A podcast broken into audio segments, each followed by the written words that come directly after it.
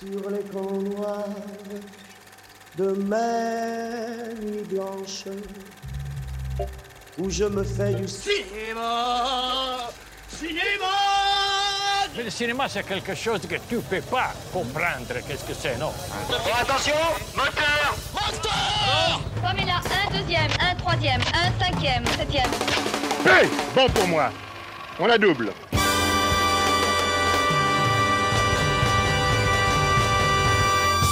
Et bonjour ou bonsoir à toutes et à tous et bienvenue dans ce nouvel épisode de Retech, votre émission qui refait les cinémas. Je suis Kev avec moi pour l'animer. Alors il vient de s'enfiler toute la programmation du festival Télérama pour rattraper son retard de 2022. C'est le Nathan.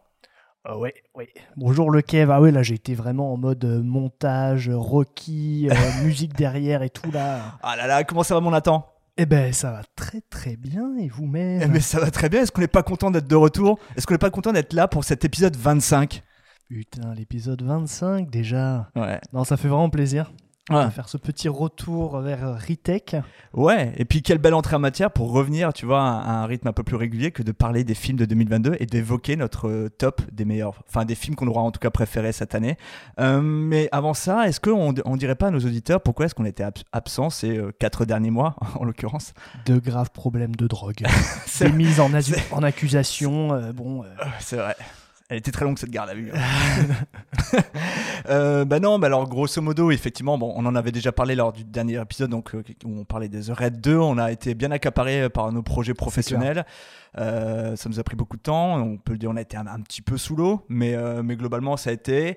Et après, on a voulu prendre un peu du temps pour nous. Euh, on a pris tous les deux du temps, chacun pour voyager, reprendre un peu, se recentrer sur nous-mêmes. oh là là, et on en est sorti tellement grandi. Ouais. Surtout toi, Kev. hein. Oh, bah, alors moi, je, je suis très très grand. hein.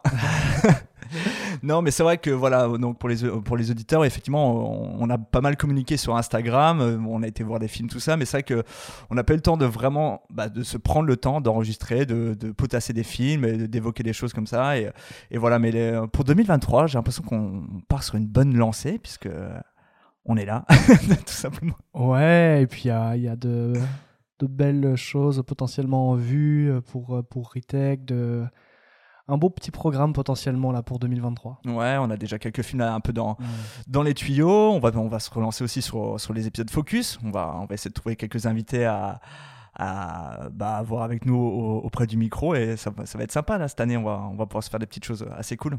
Totalement. Mais cet épisode, cet épisode 25, euh, eh ben, il est là pour parler des films de 2022. Enfin, en tout cas, les films qu'on a aimés cette année et auxquels on tenait vraiment à revenir dessus, refaire un petit, un petit coup de projecteur, euh, voilà, euh, un mois après tout le monde, mais euh, de dire vraiment qu'est-ce qui nous aura fait euh, kiffer un peu cette année. C'est ça, c'est ça. Et avant d'évoquer vraiment un peu notre top, moi je voulais juste qu'on fasse un petit peu le bilan de cette année cinéma qui est en fait, bah, il faut le dire, la première euh, année post-Covid. Donc c'est-à-dire que c'est la première année où enfin euh, les salles de cinéma ont pu rester ouvertes toute l'année, concrètement. C'est vrai. Euh, Puisqu'en 2021, les, les salles avaient fermé pendant 138 jours.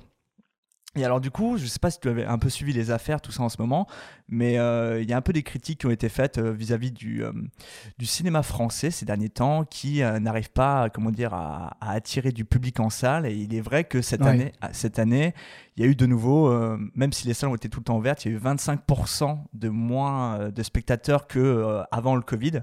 Donc, euh, enfin, c'est une grosse perte de, de part de marché. Et euh, Alors ça- que pourtant, il y a eu des belles productions françaises, je trouve, cette année. hein. on a eu des très très belles choses, mais surtout, je sais que beaucoup d'articles de presse et euh, les médias ont dit qu'en fait, il n'y a eu aucun film français dans le top 10 du Mmh. box-office. Euh, voilà, c'est un chiffre qui est un peu à nuancer parce qu'au au fond, sur la production euh, annuelle, en fait, les, euh, les films français ont, ont- ont engrangé 40% du box-office, ce qui est au sup- déjà beaucoup. ce qui est supérieur à ce qui se faisait euh, avant le Covid, qui était de 32%. Voilà, on vous balance un peu des chiffres comme ça, mais En même temps, c'est sûr que tu peux pas lutter contre, euh, je sais pas, euh, Wakanda Forever ou j'en sais rien, tu vois, Ben, des trucs comme ça. C'est ça, ouais. Et en gros, cette année, effectivement, on a eu quelques locomotives comme euh, Avatar qui est Batman. ressorti il y a un mois. Il y a Batman, il y a Top Gun Maverick. euh, a- Ah ouais, ouais, voilà. vrai. Dans un autre genre plus familial, il y a eu Les Mignons 2 qui a aussi Bullet go- Train. euh, cartonné. Ouais, Bullet Train, même pas tellement hein, en fait. Ah ouais hein. ouais, ouais, bon, succès euh, entre guillemets correct, quoi. Tu vois, mais pas non plus le, le top 10. Euh, voilà. Et donc, et donc, en fait, tous ces films-là, ils ont permis un peu de sauver euh, finalement le, le box-office de l'année. Hmm. Et ce qu'il faut noter en tout cas, c'est que c'est en France où il y a eu le moins de pertes de- d'audience et de, bo- de box-office par rapport à des pays comme l'Italie ou l'Allemagne, même l'Espagne. En Italie, c'est moins 52% Ah de spectateurs. Donc euh, on peut dire que concrètement le pays vit, vit une vraie crise. Aux États-Unis aussi. euh, Culturellement, la France a toujours été un peu comme la Russie, les pays où tu vas au cinéma. c'est pays cinéphile, ouais, Bon, tout à fait. ouais. Donc, euh, donc voilà, donc il y a, y a un petit constat à faire là-dessus. Effectivement, je vois que ça parle beaucoup, les producteurs, tout ça, enfin les, les professionnels du cinéma disent qu'il y a, y a quelque chose à repenser, en tout cas le Mm. cinéma français et le cinéma même international aujourd'hui. Je sais qu'il y a eu des critiques sur le cinéma d'art et d'essai qui est financé par des subventions publiques, tout ça. Je sais que, je sais pas, je sais pas si tu avais entendu cette interview de Jérôme Sédou sur France Inter qui disait qu'en fait, euh, il en avait marre qu'en fait, il y ait des subventions pour des films que personne ne va voir. Ça avait fait un peu la polémique. Ouais. Euh, bon, voilà. Après- comprendre. Ouais, après, on, on peut parler de films, par exemple, on va, on va les évoquer, euh, certains, mais certains films français qui ont quand même très très bien marché cette année. Je pense à La Nuit du 12, Bien sûr, ouais. à Asbestas, Mascarade. euh, Mascarade, L'Innocent, Ouais. Novembre de Tout à fait. Jimenez. Il y a eu le film que moi je n'ai pas vu, mais sur le biopic de. euh, sur Simone, Simone Veil. Ah oui, oui, tout à fait. ouais. Voilà, il y a des choses comme ça euh, dans le cinéma français qui ont très très bien marché. Voilà, après, euh, moi je trouve qu'il faut pas en faire non plus un constat alarmiste. Je Non. pense que c'est pas encore la crise du cinéma français. Non, non, moi je trouve en plus vraiment que c'était plutôt une bonne année. hein. Enfin, en termes en tout cas de production et de qualité de production, euh, Bah ouais. moi je suis pas déçu du tout, quoi. Bah ouais, ouais. Écoute, on va pouvoir commencer à, à s'évoquer un petit peu. euh, Ouais. Alors, déjà, on peut, on peut le dire à nos auditeurs, euh, comme l'année dernière, et, tu, tu me l'as dit par message, on est assez insupportable, on a quasiment le même top 5. Eh oui, quand t'es des- quand t'es à Cassos, t'es à Cassos. Et en plus, on aurait pu vraiment avoir exactement le même, c'est juste qu'on n'a pas réussi à faire un top 5 et qu'on a fait un top 6 en fait. ouais, et vraiment, euh, ouais, c'est pour le coup, c'est. c'est, Et euh, en s'envoyant nos films, c'était quand Avant-hier, quelque Ouais, chose comme ça, ça, on s'est rendu compte que dans nos top 6 respectives, on avait le même top 5 en fait, Ouais. plus 1 quoi. Ouais, il y a juste un film qui sera différent qu'on Ouais. évoquera à la fin de l'émission, mais concrètement, on a un top 5 qui est identique alors qu'on n'a même pas vraiment euh, échangé là-dessus. On se l'est un peu donné par surprise, Ouais, même, ouais, totalement. même si je savais qu'il y en avait, il y en avait certains. Ah, moi j'ai eu, des, y a eu des surprises un tout petit peu, mais. Ah, Ouais, ouais, ouais. trop intéressant. Sachant qu'en plus, as- il y en a deux qui sont dans ton top que tu as rattrapé là pendant le festival Télérama. ouais. Donc bon, ça- écoute, ça va être intéressant.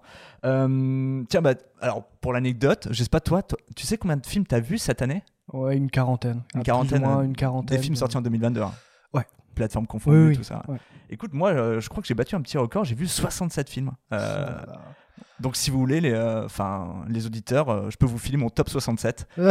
Alors, en, 60e, en 67e position, The Greyman. C'est- c'est- il, est, il est 67e, ouais. Ah, Ouais, les frères Rousseau, euh, pas ma cam là pour le coup. Euh, non, mais du coup, si les auditeurs le veulent, demandez-moi sur les réseaux sociaux. personne veut lire ça. Personne, ouais. J'ai- J'ai même pas envie de le faire. Euh, non, mais alors, écoute, on- allez, c'est parti. On va pouvoir parler du premier film. Euh, alors, on ne sait pas un top 5 euh, avec un classement et tout. Là, on Non, va- on va les faire chronologiquement. Voilà, c'est ça. Et, là, on, on- se garde juste notre euh, film différent, sorte de mention spéciale pour la fin. Exactement, ouais. Ouais. Enfin, une sorte de mention honorable, on va- dire. Tout à fait. Mais en tout cas, le premier film, euh, qui est littéralement le premier film sorti en 2022, qui moi m'aura mis une baffe euh, directement, et ben, c'est Licorice Pizza de Paul Thomas. Pizza. Si, euh, de Paul Thomas Anderson. On s'écoute un petit extrait et on en reparle juste après. Do you really want to see my boobs? Can I touch them? See you tomorrow.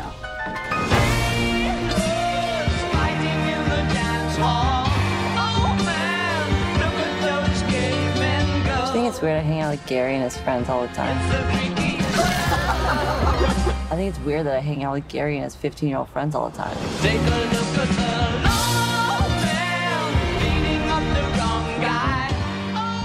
Licorice Pizza.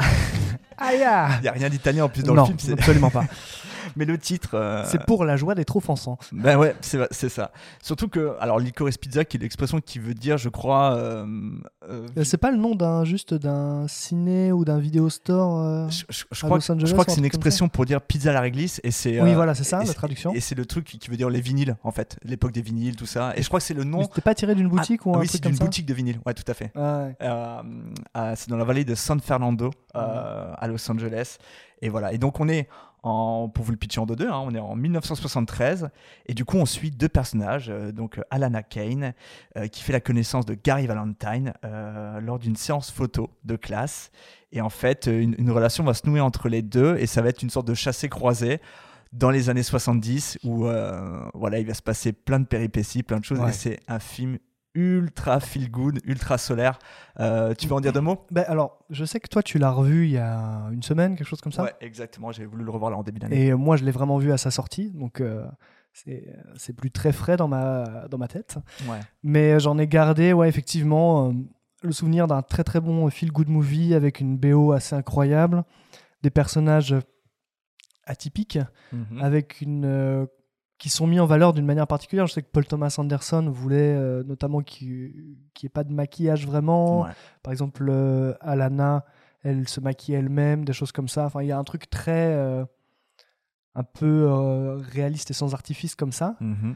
Et du coup, tu te retrouves ouais, avec un casting bah, assez atypique dans leur, leur visage, leur, même le- les- la manière de jouer, etc. C'est assez rafraîchissant en fait. Tu es loin de plein de, de stéréotypes habituels de ce genre de film. Oui, c'est clair. Et euh, tu, tu ris beaucoup, euh, c'est très attachant. euh, et je sais pas, tu as envie un peu d'être dans les années 70, euh, Ouais. à San Fernando peut-être? Ouais, ouais, ça donne vraiment envie. Enfin, il y a...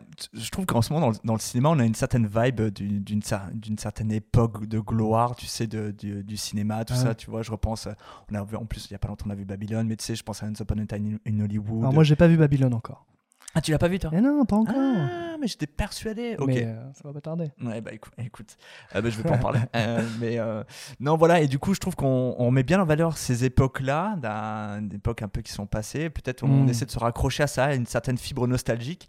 Et moi, je trouve, je trouve que le film de Paul Thomas Anderson, il est réussi parfaitement. C'est un film qui est ultra solaire. Moi, enfin, il, il m'a donné tellement de, je sais pas, de bonheur. Moi, vraiment, voir, voir toute cette histoire, ça m'a, ça m'a requinqué de Ce fou. qui est marrant, c'est que euh, moi j'ai trouvé ça assez rafraîchissant, même par rapport au reste des films de Paul Thomas Anderson. Oui, tout à Tu fait. vois, parce que moi, mon, un de mes films préférés, et qui est aussi euh, un de mes films préférés de Paul Thomas Anderson, c'est There Will Be Blood.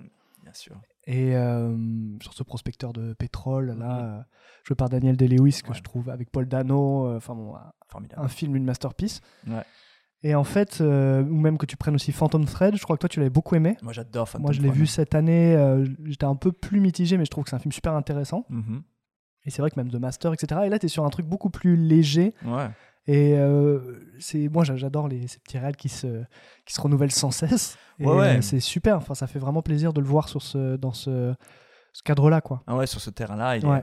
Et je trouve que, et à nouveau, il y a une maîtrise, il y a, c'est, c'est- je trouve ça brillant, enfin, tout, tout est génial. Il y a des, il y a des Mm. séquences que je trouve, enfin, tu vois, on peut, on, peut, on peut les évoquer comme ça, les auditeurs qui l'auront vu s'en, rappelleront, mais moi je pense à la séquence du camion, tu sais, euh, Ah ouais. une sorte de, temps, de moment de tension assez, assez Ah ouais. génial et assez réjouissant à la fois. Ah ouais. Le Euh, personnage de Bradley Cooper, euh, en règle générale, euh, c'est quoi C'est le mari de Barbara Streisand, c'est ça? Oui, c'est ça. Je sais plus qui c'est, lui, en John, partie. John Waters, qui est un vrai personnage. C'est un de- musicien, c'est quoi lui Un producteur? Je Je sais sais plus. plus qu'il est. Enfin, un personnage peu totalement exubérant euh, et qui est hyper drôle, Imbuvable. imbuvable, à une horreur. Impossible. Et, euh, et ouais, ouais, c'est euh, vrai que t'as plein de moments vraiment jouissif comme ça euh, qui sont Ouais. très chouettes. Ou avec Sean Penn aussi. Oui, bien sûr. Les qui, scènes, qui joue ouais. Jack Holden, Ouais. le comédien Jack Holden, voilà. Ouais, ouais, qui, qui- qui arrive vraiment pour une séquence et, il est Quelle assez, séquence? Ouais, il est assez formidable, ouais, il est assez ridicule. Euh, et tout le film, en fait, c'est ça, c'est finalement un, un enchaînement de séquences Mm. assez, euh, comment dire, euh, caractérisées dans le temps. Et on, on suit l'évolution de ces deux personnages, donc, euh, donc euh, Alana Haim et, euh, et du, enfin, du personnage de Alana, qui est joué par, pardon, Ouais. par Alana Haim, et Cooper Hoffman. Cooper Hoffman, qui est Qui le est fils de Philip Seymour Hoffman, Hoffman. qui est décédé il y a peu de temps. Voilà, et qui était l'un des acteurs fétiches de Paul Thomas Anderson. Il y a pas longtemps, j'ai revu Magnolia. Ouais, tout à fait. Et, The Master aussi. hein, Voilà, bah, The Master. Donc dans ces films-là, il y a Philip Seymour Hoffman. Il, y a- il est aussi dans euh, Boogie Nights. Voilà, Mm. Acteur génial, on l'a toujours dit. T'as bien euh, aimé toi, Magnolia J'ai jamais vu moi. ah, Moi, j'ai trouvé ça génial. Ouais, Il faut que je le regarde. ouais, ouais, pff, incroyable film choral. euh, ouais, ouais, c'est puissant. Ok, ouais, je vais me, le mater. Écoute, j'ai le DVD à tout moment, je peux te le filer. hein. Allez Voilà, et il y a des super bons bonus, mais vraiment. Euh, mais là, on parle de, de Licorice Pizza. et ouais, et, et, et vraiment, oui, c'est ce que j'ai vu de plus feel good en, au cinéma depuis très longtemps. Je trouve que c'est un, un film, c'est une ode à la jeunesse, à l'amour, Ouais. à la liberté. Enfin, t'as as juste envie d'être comme eux, d'être jeune et d'avoir trop envie de vivre, tu vois. Enfin. Mm. Moi, je trouve le personnage de, de, de, de Cooper Hoffman, il est trop intéressant, tu sais, à, à vouloir monter des business de matelas à eau, choses comme ça. ouais, il, il y a toujours des idées il improbables. il fait que des trucs comme ça. Mais c'est un mec qui a trop un, un bon état d'esprit. euh, Clairement. et euh, tous les personnages sont super intéressants et Et voilà, je trouve que c'est c'est maîtrisé, la mise en scène est cool, la BO est géniale. Euh, on, on peut le dire, moi je- j'ai pas arrêté de me, je me la suis écouté en boucle Ouais. euh, au moment de sa sortie. Et voilà, et donc ce film-là, il, était sorti le 5 janvier. Et, euh, et concrètement, pour moi, c'était déjà ouais, un, un- un de mes préférés de l'année. ouais. À ce moment-là, déjà, je savais qu'il serait dans mon top de fin d'année. C'est c'est un de nos films qui a fait le plus d'entrées en France. hein. Mm. Je te le dis, 363 000. Ah, allez, ok, ouais. Je crois que c'est un de ceux qui plafonne. Ouais, d'accord, ok. Parfait. Bon, vous savez maintenant qu'il n'y a pas Avatar dans le top 5, ni The Greyman. Ah, non, merde, c'est sur Netflix. Ah la vache. oui, c'est ça. C'est clair, niveau box-office, c'est compliqué. Euh, voilà, est-ce que tu as encore quelque chose à dire sur Licorice Pizza? Non, comme je te dis, moi, il est plus si frais que ça dans ma tête, mais c'est exactement euh, la carte postale que j'en avais encore en tête. Ouais, ouais. Et vraiment, ouais, je le conseille à, à n'importe qui, c'est super. euh, Oui, et puis gros, ouais. potentiel de revisionnage. Je l'ai re- Absolument. je l'ai revu et ça m'a requinqué de, fou. ouais. Tu, te fais une- tu, tu déprimes un peu, tu te mates euh, Licorice Pizza, Little Miss Sunshine, tu sais, des- Ah tu finis par, je sais pas, Green Book, tu vois, Ouais, pa- parfait. et voilà, t'es bien. Putain, le combo gagnant. Eh ben, c'est parfait. On va pouvoir passer à notre deuxième film. Euh, et là, alors, le deuxième film, c'est un réalisateur qui était déjà dans notre top 2021. On se refait pas. Voilà. Et donc, c'est le film Conte du hasard et autres fantaisies de Ryusuke Hamaguchi. Et on s'écoute un petit extrait et on en reparle juste après. 私のこと好きだったの怒ってるのあなたは他の誰かでいいかもしれないけど勢いで本当のことが言えることもあるよ 魔法よりもっと不確かなものをそれでも信じてみる気はある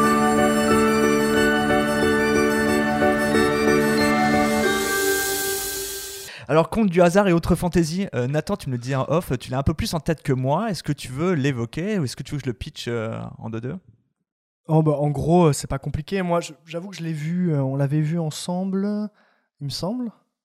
Euh, non, Ah tu- non, non, non, tu me l'as recommandé. Decision to Live qu'on avait vu ensemble. Oui, oui. Et oui, c'est vrai, non, on l'a vu, ben, je l'avais vu au moment de sa sortie le 6 avril, donc ça remonte un petit peu aussi. Mais en gros, pour le pitcher, euh, c'est euh, donc trois, trois petites histoires Mhm.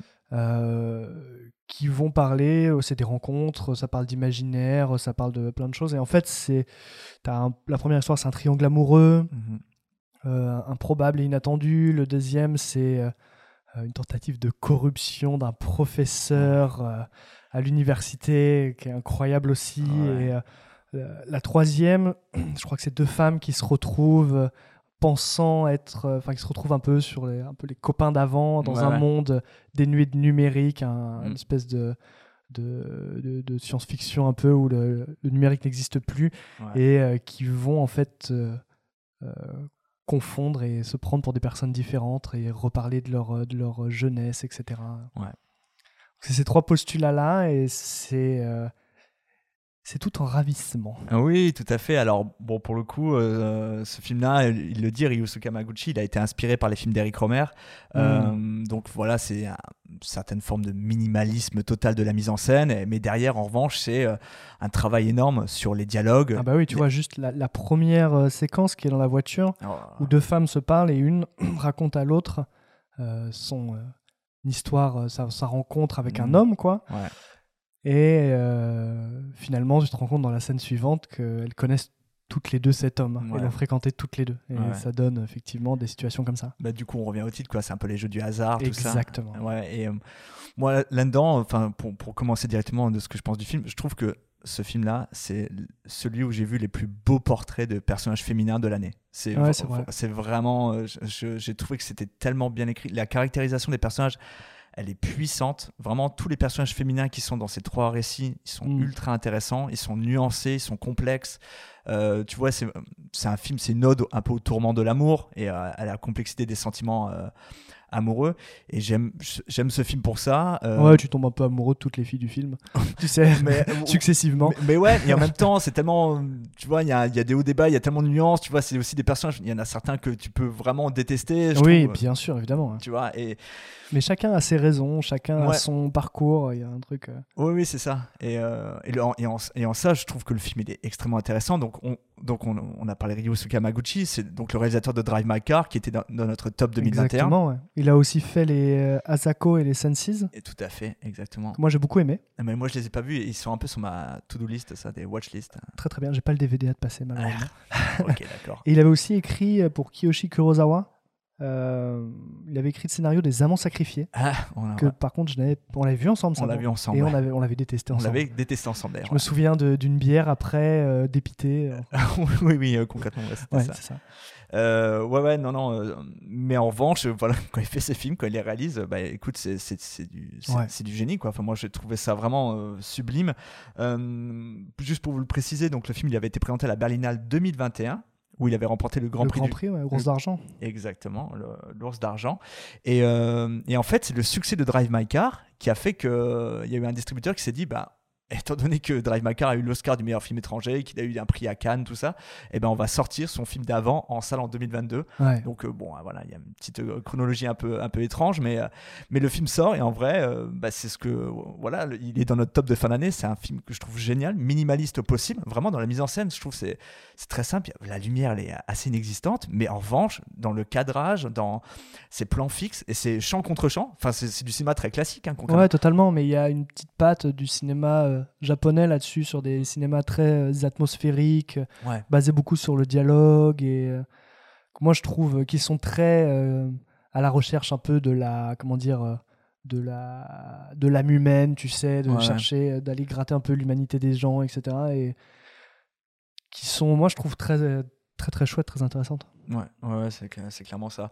Et je, je sais que pour le coup, autant j'avais adoré Drive My Car, autant euh, vraiment j'y suis allé un petit peu à tatillon sur ce film quand j'avais vu la bande-annonce. À tâtons. Quoi? Qu'est-ce que j'ai dit quoi? À tatillon. Ah. Tantôt Tantôt Licorice Euh, du coup, oui, donc j'y suis allé à reculons. non, mais vraiment, c'est sur tes recommandations qu'on- Ouais. que, que, j'y suis, que je suis allé le voir et vraiment, je me suis pris une, une très très belle baffe. Mais vraiment, Mm. c'était c'est génial. Je me suis laissé emporter par l'atmosphère de, de ces trois récits et, euh, et j'ai beaucoup aimé, voilà, comme je l'ai dit, les personnages, la, la psychologie de tout ça, ce qui en ressort. Et euh, à la fin, je trouve que c'est- étrangement aussi, c'est un film qui donne une sorte de vibe un peu feel good aussi. je- Mais, euh, Avec une pointe de nostalgie, quand même, une grosse pointe de nostalgie. nostalgie et de mélancolie aussi. Ouais. Mais je trouve que c'est un film, en tout cas, qui m'a fait, qui m'a fait du bien. Et j'ai beau, j'ai beaucoup aimé le voir. Il me laisse une très très bonne impression. Il a, il a encore un, un souvenir assez durable dans ma tête. Et, euh, et c'est vraiment un film que je, je- j'aimerais bien revoir. Tu Bah, vois. tu sais quoi, vois les Asako et les Senses là, Ouais. parce que ça te plaira beaucoup, je pense aussi dans le, dans le même style. Ouais, il faut que je les découvre. Ouais, carrément. Mais Je sais- belle découverte en tout cas, ouais, de, de Ryusuke Hamaguchi. Ouais, c'est euh, à nouveau très très bien. Donc euh, voilà, premier réalisateur euh, qui deux, deux années de suite est dans, dans notre top. Euh, Ouais. c'est assez, assez improbable. Aussi improbable que, que chouette, ouais. On va pouvoir pa- maintenant passer à notre troisième film. Et celui-là, tu l'as découvert au Festival Télérama. ouais, il y, a- il y a quelques jours de ça, je me suis fait trois films Ouais. de suite. La, la nuit du 12, non. Si, la nuit du 12. Si, la nuit du 12, Asbestas et l'innocent. Ouais. Et ce film-là m'a totalement euh, scotché en fait. Et ben alors, du, du coup, donc c'est Asbestas de Rodrigo Sorogoyen. Ouais. On s'écoute un petit extrait juste avant qu'on qu'on en parle. Serías libre justo aquí, ¿no? Es una historia. Una historia preciosa. ¿Tú crees que este sitio para mí es un capricho? No, Sean. Este sitio para mí es todo. Es mi proyecto de vida. No, yo no. Mío y de mi mujer. Yo no pienso eso. ¿Qué piensas? Ojalá te hubieras despertado en otra aldea. Et donc, Asbestas de Rodrigo Sorogoyen, qui est sorti le 20 juillet 2022. Bon, alors déjà, les auditeurs, ils savent, enfin, ceux, ceux qui nous suivent, qu'on en avait déjà parlé dans l'épisode 21 sur les films du Festival de Cannes. Enfin, Mm. moi en tout cas, puisque je l'avais vu à ce moment-là. Ouais. Euh, toi, tu n'avais pas pu être là à cette séance. Et je t'avais déjà dit, euh, ce film avait laissé une, une forte impression.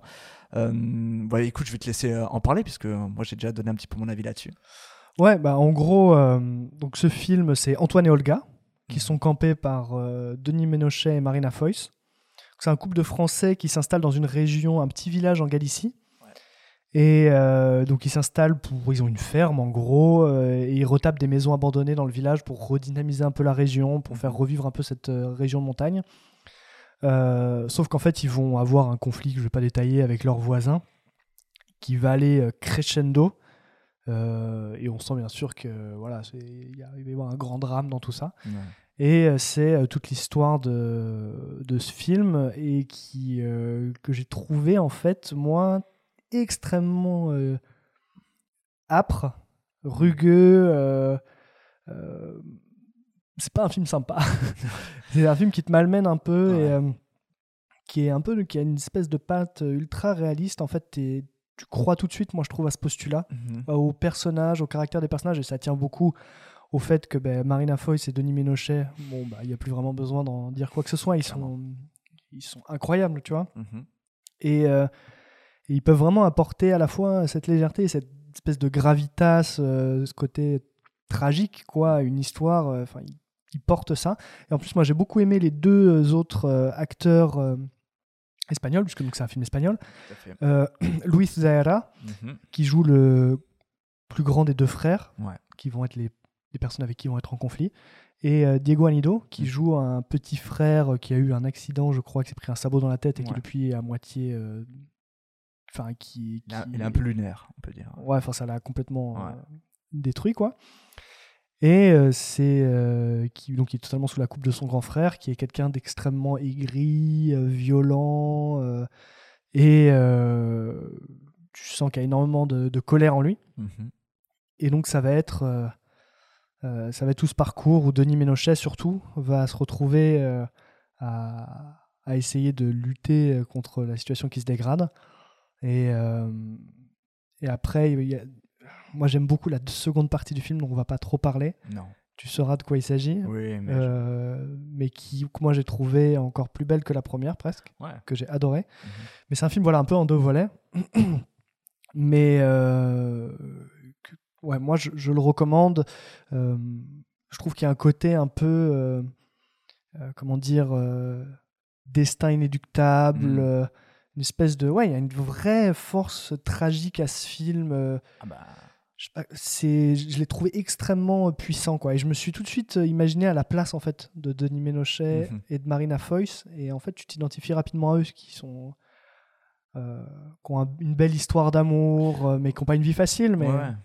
et tout ça dans ce dans ces très beaux paysages de Galicie. Mhm. Avec des paysages de montagne sublimes et, euh, et des scènes plus légères où on les voit par exemple dîner avec leurs voisins qui sont des, des personnes âgées, euh, très drôles, très sympas, etc. Et donc voilà. Et, et Sorogoyen le dit, lui, il a voulu faire un espèce de western un peu, enfin c'est son inspiration. Et c'est vrai qu'il y a un peu ça, quoi. euh, Ah, Il y a un moment, oui, c'est, on, on arrive sur des, des moments un peu de, de duel, de, de, de rapport de force ouais, en tout et cas. puis tu sais, il y a plein de scènes en fait qui se passent dans le, le seul commerce du village qui est un café, quoi, en Mm, gros. ouais. Et tu sens qu'en fait, il y a toujours les mêmes personnes, toujours euh, toute la journée c'est- il y a au un café. côté saloon, tu Et il y a un justement. côté saloon, Ouais, effectivement, où les gens se disent peu de choses, mais se comprennent, se forcent à se payer des verres, ce machin, ce truc. Enfin, ça joue au domino. Oui, c'est vrai. C'est vraiment le saloon, quoi. Ouais. Mais c'est là, c'est là, il y, a, il y a un petit peu aussi, c'est ouais, comme tu dis, c'est là où tout le monde parle et où on dit les choses. En tout cas, Ouais, et d'ailleurs, il y a des scènes de dialogue à cet endroit-là, Ouais, euh, entre Denis Ménochet et, euh, et du coup euh, euh, Louis Zahara, Ah, ah ouais. qui sont euh, d'une force. Moi, je trouve les dialogues sont très très bien écrits. Ouais, ouais. Mais là aussi, ce qui est très intéressant, c'est justement dans la caractérisation des personnages. C'est-à-dire que, tu vois, dans ces moments-là, de, de- cette scène de dialogue entre euh, Ménochet et Luisaera euh, dans, dans, dans ce café, je trouve que là, on arrive sur un moment où, du coup, les, les deux avis peuvent se valoir. En fait, c'est très nuancé. Et Exactement, c'est pas du tout manichéen. Et on comprend totalement les intentions des uns et des autres. Et. euh, tu vois, d'un côté, Denis Ménochet vient, il est, c'est un mec idéaliste qui vient avec, voilà, moi je veux faire de la permaculture euh, en Galice et tout. Et de l'autre côté, t'as, t'as, euh, voilà, un, un éleveur de, de bovins qui, en fait, lui veut juste échapper à tout ça, à- Ouais, à, qui- cette qui- terre qui. qui a pas de femme, qui a pas d'enfant, qui a tu vois. aucune perspective Ouais. face à lui, qui vit encore avec son frère et sa mère, Ouais. qui voudrait euh, concrètement juste avoir un métier normal, avoir une femme, avoir des enfants, et qui sent que sa vie lui a échappé il y a longtemps. Voilà. Et, Et qu'aujourd'hui un peu alcoolique, qui est aigri. qui- Voilà, c'est ça. Et ce qui, ce qui crée en fait ce conflit, c'est que l'opportunité pour lui de se sortir de cette situation, c'est que en fait Denis Ménochet refuse le projet d'implantation de- de- d'un parc, ouais. éolien et du coup euh, l'empêche en fait de- d'obtenir, je crois, de l'argent. euh, Une somme un peu dérisoire, tous ceux ouais. qui se font avoir en Ouais, plus, tu vois. mais- c'est, c'est clairement ça. Mais pour eux, c'était une sorte de nouveau départ. Ouais. Et voilà, et je trouve que même là-dedans, tu vois, c'est des personnages qui au début sont imbuvables, et au, au bout d'un moment dans le film, c'est ça qui est ultra intéressant, c'est que tu arrives à, un peu à comprendre aussi euh, Mm. leurs intentions. Et tout le film, voilà. Effectivement, je pense, tu as raison, il faut pas parler de la deuxième partie du film, mais en tout cas, euh, effectivement, on est sur un thriller que je trouve très haletant, très tendu. Moi, effectivement, il, ça te malmène énormément, qui vire vraiment, ouais, voilà, à des- moments très, euh, très, je trouve, dans les codes du western, comme Mm. tu l'as dit. Et, et voilà, et moi, je, trou- je trouve que Asbestas, c'est l'un des très très grands films de l'année. Ouais, totalement. Qui a été euh, un peu. qui a un peu passé inaperçu au Festival de Cannes, mais que le public a plutôt bien apprécié. Je crois, euh, je crois que ça fait quasiment 500 000 entrées. C'est un peu 400 moins, je crois. 400 000, un Plutôt près de 400. ouais. En revanche, par contre, j'avais noté les, chiffres en Espagne. Et en Espagne, il a fait 700 000 entrées. Ouais, bah, c'est mérité. Hein. Donc c'est un, beau score. Et il, est, euh, il, a, il vient d'avoir euh, 16 nominations pour les Goya. Donc c'est les Césars, Ouais. tu sais, espagnols. Euh, voilà, donc quasiment tout le monde a un prix, tu sais, dans la, la Mm. directoire artistique et dans les comédiens. Voilà, je trouve que c'est un film qui a une atmosphère, je trouve, assez puissante. C'est ça. Et ce qui est assez fou, moi, je trouve, dans ce film, c'est aussi le l'idée de se dire que tu sais, ça se passe en Europe, ça se passe juste à côté de la France. Ouais. Mais qu'en même temps, les...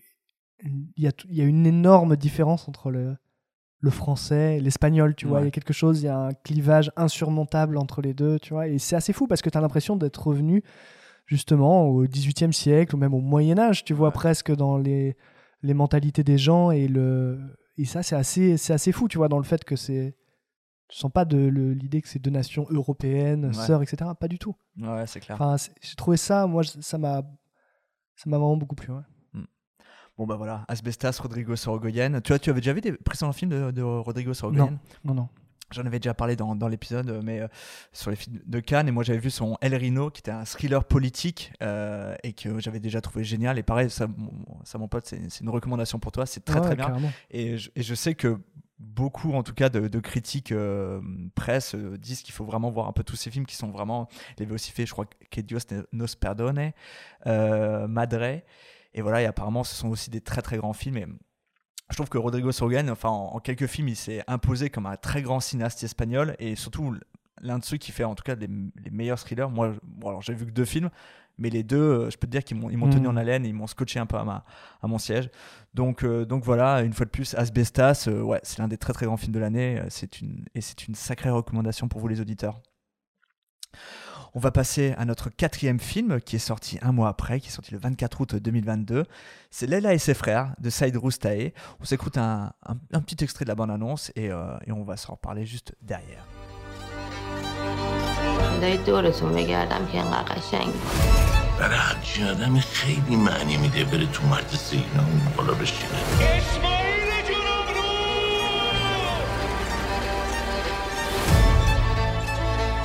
من ده بار به بابات گفتم اگه نمی‌تونی قبول نکن. چه کاریه؟ آبجی آبرو نمیمونه برامون. عقب مونده یه علاف گدا فقط مال یه دقیقتونه. چیکار کنم حالمون خوب بشه لیلا برام یه آبجی بیا که بزرگتر باشه بشه بهش تکیه کرد Donc Leila et ses frères de Saïd Roustaé, euh, une fois de plus, un réalisateur qui était déjà là dans notre top euh, Eh 2021. oui, avec la loi de Téhéran, Oh là là, et qui c'est- nous avait vraiment euh, Une scotché. claque. Ouais. Ouais, ça, Ouais. c'était une- Et là, il revient d'ailleurs dans un registre assez différent. Ouais. Pas du tout le film policier, euh, thriller ou quoi que ce soit. Il a, il a repris certains des comédiens. Bien sûr. Euh, ouais, ben, on pense notamment euh, du coup à alors Payman Mahdi. Ouais, tout à fait.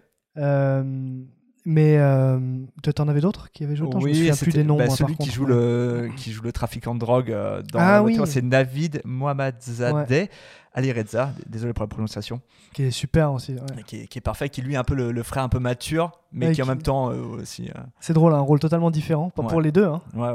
C'est super. Et un, un film d'ailleurs qui est aux antipodes du premier, si ce n'est qui décrit encore une fois euh, de, un aspect euh, précis de la, de la société iranienne que nous on connaît assez mal. quoi. forcément, le pays n'est pas non plus en pleine ouverture actuellement. Mais avant de te laisser continuer, attends, je vais Ouais. présenter un petit peu le film quand même pour les auditeurs qui, qui bien l'ont- sûr, qui ouais, l'ont ouais. pas vu. Mais du coup, donc Léla et ses frères, donc c'est l'histoire bah, de Léla euh, qui en fait s'occupe de sa famille, de ses parents et de ses quatre frères. Et en fait, on est dans cette société iranienne qui est un peu sous le coup de sanctions économiques internationales. On comprend que la situation est assez compliquée. Ouais, Euh, la classe moyenne n'existe plus vraiment, voilà. tout le monde s'appauvrit. Exactement, et donc en fait la, fa- la famille Léla écrit des dettes, et alors que tous essayent désespérément de joindre un peu les deux bouts, euh, on découvre en fait que le père cache un peu un héritage, mais qu'en fait euh, c'est un héritage qu'il garde de côté vraiment pour son honneur personnel. Et, euh, et en fait, les frères vont essayer de un peu de soutirer cet héritage pour. euh, Enfin, je, je crois qu'ils veulent monter une boutique. Pour essayer de s'en sortir, quoi, sous l'impulsion de leur sœur, qui est la seule qui a un peu de jugeote. Et c'est ça, ouais. Et en fait, tous les frères sont au chômage. C'est Ouais. vraiment. euh, ils sont tous dans la galère totale. Ouais. Et voilà, et donc c'est vraiment Leila qui essaie de porter un peu tout ça. Et. Euh, donc voilà, on- le film il avait été en compétition officielle au festival de, de- au festival de Cannes euh, Mais 2022. il est passé un peu inaperçu, euh, à la fois en termes de box-office en France et à la fois pour ses prix, ce qui est très étonnant, Ouais. selon moi. Ouais. Il euh, a eu le prix de la, la critique internationale, le prix de la presse en gros. Euh, après derrière, il a rien eu en compétition. Euh, tu vois, pas de Grand Prix du jury, pas de Palme d'Or. Enfin, tu vois, alors que pour moi, c'était vraiment un film qui avait les, Ouais, ouais, qui, les qui moyens. pouvait repartir avec plein de choses. Et, euh, et surtout, alors ça, c'est une petite info parce que effectivement, on, on peut contextualiser un petit peu. En ce moment, on- si vous savez ce qui se passe en, en Iran, il y a les manifestations euh, qui sont qui sont assez Mm. puissantes. Et du coup, le film, il faut le savoir que Les et ses frères a été interdit en Iran. Ouais. Donc euh, voilà, parce que bon, ça, ça critique quand même assez fortement le système. Et surtout, la comédienne qui joue Leila, donc Taranae Ali Dousti, elle a été euh, arrêtée. Elle a été euh, emprisonnée Ah, euh, pour- parce que justement, elle faisait partie des manifestations. Donc, elle a été emprisonnée pendant quelques temps. Là, en me renseignant, j'ai vu qu'elle a été libérée sous caution. Mais, euh, mais voilà, quoi, tu vois, euh, comme quoi. euh, Ouais, donc dans- en attente de jugement quand même. Ouais, c'est ça, tu vois, qu'en dans, en Iran, c'est quand même compliqué, tu ah vois. oui, mais c'est plus que compliqué. Ouais. À nouveau, c'est pour ça que je trouve que le film, il a un fort écho avec ce qui se passe actuellement. Et Bien ça sûr. le rend d'autant plus nécessaire. Mais je te Mais, laisse en parler. Je trouve que, alors, autant la loi de Téhéran parlait beaucoup du problème de la corruption et de la drogue, Mhm. qui est endémique en Iran. Ouais. Autant celui-ci donc parle plutôt de la situation euh, économique liée aux sanctions internationales, mais à un thème plus profond qui moi c'est ce qui m'a le plus intéressé dans le film, c'est la structure familiale iranienne en fait. Ah ouais. Et les- le poids des traditions, des devoirs aussi qu'ont les enfants envers leurs parents, Mhm. Ouais. euh, le poids de l'honneur qui est quelque chose d'omniprésent dans la société iranienne et en fait qui la sclérose entièrement, puisque ça rend tout extrêmement compliqué et euh, codifié et lourd. Et, et en fait, euh, tout le film, c'est un peu euh, les enfants ouais, qui vont lutter contre euh, le, le, le- le besoin de reconnaissance et d'honneur euh, du père, Mhm. qui, pourrait presque mourir d'être déshonoré, quoi. Ouais, c'est ça. Et qui va accepter pff, pratiquement d'être humilié, d'être, comment dire, de, de payer une des sommes extrêmement importantes de sa poche juste pour sauvegarder un honneur totalement factice Ouais, et de façade, quoi. Et euh, c'est fou parce que c'est c'est vraiment un, bah, quelque chose dont j'avais déjà beaucoup entendu parler sur l'Iran. Mhm. Mais c'est vrai que la structure familiale est extrêmement euh, lourde, pèse très lourd. Le poids, les, les parents, par exemple, sont, euh, sac- les parents, c'est sacré. On doit, Ouais. on doit se plier en quatre pour eux, etc. Euh, quand, on, quand la femme se marie, par exemple, et va dans une autre famille, c'est très compliqué. C'est un, t'es un peu à la merci de tes beaux-parents, etc. Enfin, c'est pas une société facile. Non. Et encore moins quand on est une femme comme Leila et que on peut pas, euh, on est obligé de pousser les gens pour qu'ils prennent des initiatives puisqu'on n'a pas, on n'est pas autorisé à prendre des initiatives soi-même. Très très beau personnage aussi. hein. Ouais. Ça, Ah ouais, coup, totalement. hein. Très bien incarné. Ouais. Et euh, tu en parlais pour le, pour le film justement Asbestas, qui était traversé un petit peu par euh, une sorte d'atmosphère, tu sais, un peu euh, inéluctable, fataliste. Je trouve que c'est la même chose pour Léla et ses frères, c'est-à-dire que tu as l'impression que quoi qu'ils fassent, c'est, ils, vont, ils vont tomber dans l'échec en fait. Ils vont, Ouais. ils, vont, ils vont pas réussir, tu vois. Constamment, tous, tous les choix, tous les essais, de, tout, ce qu'ils, enfin, tout ce qu'ils essaient en tout cas de, de, de, de construire en fait est voué à, à l'échec. Et surtout, en fait, tous les personnages euh, ont une part euh, plus ou moins grande de médiocrité, quoi. Ouais. Il y a des frères qui sont un peu, euh, comment dire, euh, un peu bar- qui trempent dans des choses un peu louches, Ouais. euh, qui vont, voilà, un peu joueurs, un peu machin. Il y en a d'autres qui sont juste extrêmement lâches euh, Ouais, ou feignants. paresseux, ou- ouais, tout à fait. Et du coup, ils ont tous, voilà, des, des, des, des péchés mortels, quoi, tu vois, en eux. Et en fait, il y a un truc de. Ouais, ils sont tous fatigants le- de leur côté. Et en même temps, il y a quelques scènes où cette famille se retrouve et. euh, et juste. euh, et joyeuse ensemble. Il y a Mhm. une scène en particulier. Et qui est juste. Et tu te dis, mais en fait, si ces gens-là avaient pas de problème d'argent. Enfin, ça pourrait être vraiment beau, quoi. Ouais, leur, ouais. euh, et ils sont tous, ils ont tous en plus un côté très attachant, chacun de leur côté. Mhm. Et euh, ils s'aiment tous énormément. Ouais. Donc c'est ça qui cette dualité qui est touchante quoi, c'est-à-dire qu'ils sont tous losers un peu, tu vois et mais et ils sont tous antipathiques de leur ma- à leur manière, mais en même temps, euh, tu dis que si- s'ils avaient une vie moins dure, Mm. et euh, peut-être que juste euh, ils seraient très heureux, quoi, tu vois. Mm. Et, et quand ils le sont, c'est vraiment, je me souviens d'une scène de danse, Ouais. tu sais, de- enfin qui est juste, c'est une scène qui est merveilleuse, tu Ouais, vois. ouais, T'es obligé d'avoir le sourire, tu vois, toute la, pendant toute cette scène. Ouais, ouais, bon, on, on peut parler de certaines scènes en, en particulier. Moi, je repense effectivement à- aussi à la scène du mariage, qui est un, un- un grand Voilà. moment de tension et de et de comment dire d'opulence. Enfin, il, se Ouais. passe, il se passe énormément de choses dans cette scène. Elle est puissante. Enfin, Mm. ce qu'elle raconte de la narration, des, des personnages, du poids des conventions, comme tu l'as dit. Je trouve la scène du mariage est incroyable, vraiment un très grand moment du film. Et on peut aussi parler de la scène d'ouverture du film, qui est comme celle où l'un des frères euh, est licencié. Et il va commencer à avoir une scène de manifestation dans une usine et Ouais. c'est le bordel total et, euh, et ça m'a rappelé directement la loi de Téhéran Bah oui, avec. Énormément de figurants ça court de partout ça hurle c'est et ça casse Ouais. des vitres et tout enfin franchement euh, c'est le il, sait en fait réaliser ce genre de scène chorale, un Ouais, peu. ouais. des scènes de grande ampleur avec énormément de figurants dans des cadres grandioses. Et ça, il sait vraiment le faire. Et, et du coup, ouais, il sait- la scène en soi, elle pourrait être bien plus simple. hein. Mhm. Mais tu sens que c'est aussi une démonstration de cinéma, tu vois. Ouais, et, de- clairement. et ça donne une. Et là, en fait, tu- en une scène, tu comprends euh, toute la situation du pays, en fait. Ah bah, bien sûr Et du coup, euh, ça pose les jalons pour tout le reste du film.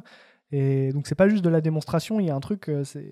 Enfin, moi, je, je la trouve incroyable, cette scène. Oui, en bien termes sûr. de mise en scène. De... Elle dit déjà beaucoup de choses. Et, et juste en tant que scène d'ouverture, mais elle, te- elle te captive directement. Ouais. Enfin, après, as, évidemment que tu as envie de voir tout le reste du film. La direction de la figuration, elle est Ouais. incroyable. Mais c'est vrai qu'après après la loi de Téhéran, tu sens que Roustaï, il, il sait un peu filmer le chaos. Tu Ouais, vois, ouais. c'est, Très bien. Mais c'est, très très intéressant ouais, ce, qu'il, ce qu'il en fait. Donc euh, voilà, moi je trouve que Roustaï, ouais, en, en quel- enfin, c'est son troisième film. Et j'ai pas vu le premier, mais voilà, je trouve que c'est un- concrètement, on peut le dire, c'est un mec qui est assez virtuose, qui sait Ouais. vraiment où il, où il place sa caméra et ce qu'il veut dire aussi. Ses récits sont ultra passionnants. Voilà, moi je trouve que c'est un film qui m'a énormément marqué. Depuis que je l'ai, enfin, je l'ai pas revu depuis euh, qu'on l'a vu. Moi pour non pour plus, les films ouais. du Festival de Cannes. Ouais. Mais c'est un film qui me reste énormément en tête. Et, euh, et- qui mériterait à être plus, Ouais. à être plus vu en France. Plus oui, c'est ça, France, parce que je pense que la loi de Téhéran a mieux marché, mais celui-là, j'ai envie de dire, ben, franchement, allez-y aussi les yeux fermés, Ouais, quoi, parce que c'est. la même teneur. Ouais, ouais. Et, euh, et donc, évidemment, là, après ces deux films-là, j'ai envie de voir tout ce que va faire Saïd Roustaï, quoi. Donc, euh, Ouais. je pense que ça va être peut-être compliqué pour lui de produire maintenant des films en Iran, mais ça va Clairement. être intéressant de voir ce que ce qu'il va en faire, ouais. Donc voilà, euh, Léla et ses frères de Saïd Roustaï. Et, euh, et maintenant, on passe à notre dernier film de, de notre top 5 en commun, en tout cas, euh, que tu as également vu au festival Télérama. Ouais, Et donc, effectivement, avant-hier. bah, exact, donc il est tout frais dans ta tête. Il s'agit de La conspiration du Caire de Tarek Saleh, qui est sorti le 26 octobre 2022. Un petit extrait de la bande-annonce, et on revient juste après. Et Nathan, on va vous en dire le, le plus grand bien. شيخ الأزهر توفى امبارح. اختيار الشيخ الجديد قضية الأمن الوطني بالدرجة الأولى. الرئاسة عايزة الببلاوي خلوهم يختاروه. أنا اتكشف. لازم تخليني اخلع شوف لي ملك جديد. ويفضل يكون طالب جديد لسه بشوكه آدم هو نموذج للطالب المثالي. عندك قرايب هنا في مصر؟ لا محتاجينك تساعدنا. إحنا بنعتقد إن الأخوان اخترقوا الازهر Donc, La conspiration du Caire, Tarek Saleh. Nathan, euh, vas-y, dis-nous tout. Alors, euh, ça se passe en Égypte, donc c'est un film égyptien. Mhm. Euh, et en fait, ça suit le parcours euh, d'Adam, Mhm. qui est un simple fils de pêcheur, euh, dans un bled, vraiment un bled euh, en Égypte, tu vois. Et euh, en fait, il va être. Donc, c'est quelqu'un qui est très pieux, qui va à la mosquée. Il est jeune, hein, il doit avoir 17 piges, 18 piges peut-être. Et en fait, il va à la mosquée tous les jours, tu sens que c'est quelqu'un de très pieux. Et il va être sélectionné euh, pour aller euh, dans la prestigieuse université euh, islamique d'Al-Azhar au Caire, qui est donc en fait une espèce de, de, de phare euh, islamique euh, du monde islamique Mhm. euh, sunnite voilà, Ouais. en Égypte. Et sauf que le jour de la rentrée, le grand imam décède. Voilà, qui est donc euh, un personnage religieux d'une extrême importance. Et il va se retrouver mêlé euh, contre sa volonté euh, au comment dire au- la- à la succession à la tempête qui entoure la succession de ce grand imam puisque le pouvoir politique veut Il y a- oui. mettre son pied dans le plat y a et il y a une machination intervenir. politique, ouais, tout à Exactement. fait. Et du coup, il va se retrouver un peu sous la coupe d'un colonel de l'armée euh, qui travaille dans les renseignements euh, égyptiens Mhm. euh, et qui est interprété par Fares Fares, qui déjà tournait dans le Caire confidentiel qu'on a tous tous les deux vu Ouais. et qu'on avait adoré, qui est sorti en précédent- 2017. ouais. Précédent film de Tariq Saleh, ouais. Euh, et euh, voilà, tout ça va se, va se, va monter en puissance et le, ce personnage très innocent, presque un peu idiot, un peu euh, voilà, va devenir, euh, va rapidement apprendre les codes de ce jeu, Mhm. Euh, ce, jeu ce jeu très très glauque, très malsain et et voilà, va, va évoluer au fur et à mesure que, que la situation évolue elle aussi. Ouais, tout à fait. Alors, pour le coup, la conspiration du Caire, c'est vrai que quand tu m'as dit que tu allais faire le- que allais au festival Télérama, je t'ai dit, il y a des films qu'il faut que tu rattrapes et je t'avais vraiment dit Asbestas, la conspiration du Caire. Bon, Enfin, effectivement. moi, euh, après avoir vu de toute façon le Caire confidentiel, c'était une évidence. Tu, tu savais, ouais. que Ouais. Mais Asbestas, par exemple, c'était pas tant une évidence que ça. Donc, Non, euh, c'est c'était vrai que bien, ouais. j'étais surpris quand tu. que- Enfin, j'étais en tout cas très content. Je savais que c'était un très bon film, mais j'étais très content que tu. que tu- Euh, Je te laisse continuer si tu veux sur la conspiration du Caire. Eh ben, écoute, euh, donc déjà, je trouve que le, le casting, encore une fois, est, est fou. Enfin, moi, euh, Fares Fares. Oh là là, quelle prestance. Transformé, Oh rien ouais. à voir avec euh, le, le policier, un peu de film noir euh, dans le Caire confidentiel, un peu quand même avec une certaine prestance. Mm. euh, voilà. Là, vraiment, en colonel désabusé et, euh, et un peu brisé par l'exercice du pouvoir, quoi. Ouais. Euh, dans cette Égypte euh, qui n'a pas grand-chose de démocratique. Ah non. Et euh, j'ai beaucoup aimé aussi donc euh, Toufik Bahrom qui joue donc ce jeune pêcheur Adam Mhm. Et euh, qui passe effectivement de cette euh, innocence euh, à devenir vraiment un, quelqu'un pas de machiavélique mais de qui qui rentre dans ce jeu et qui finalement il trouve euh, il trouve vraiment son comment dire il trouve un potentiel assez dingue Ouais, ouais. et, et que j'ai trouvé très très bon dedans aussi. J'ai hâte de le revoir dans autre chose. Mm.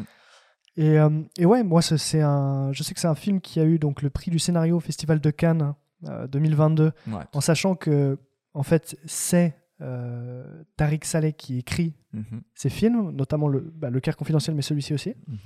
Donc c'est vraiment une belle consécration euh, pour lui quand même. Ouais, tout à fait. Et euh, ce qui est marrant, c'est que moi, en fait, j'ai trouvé déjà assez fascinant euh, cette plongée euh, dans une, euh, une une université comme ça, euh, islamique, une des plus prestigieuses. Enfin, il y a un côté un peu. c'est un peu le comment je sais pas comment dire mais t'es un peu au poudlard du Maghreb tu vois c'est pas comment je ah, je ils font pas de Quidditch mais Waouh, je m'attendais à tout. non, mais pour moi, il y a un truc très. Un peu fa- aussi fascinant que imaginer rentrer dans Oxford, tu vois, ou quelque chose C'est comme vrai ça. que c'est un petit peu le Police Academy de l'institution religieuse.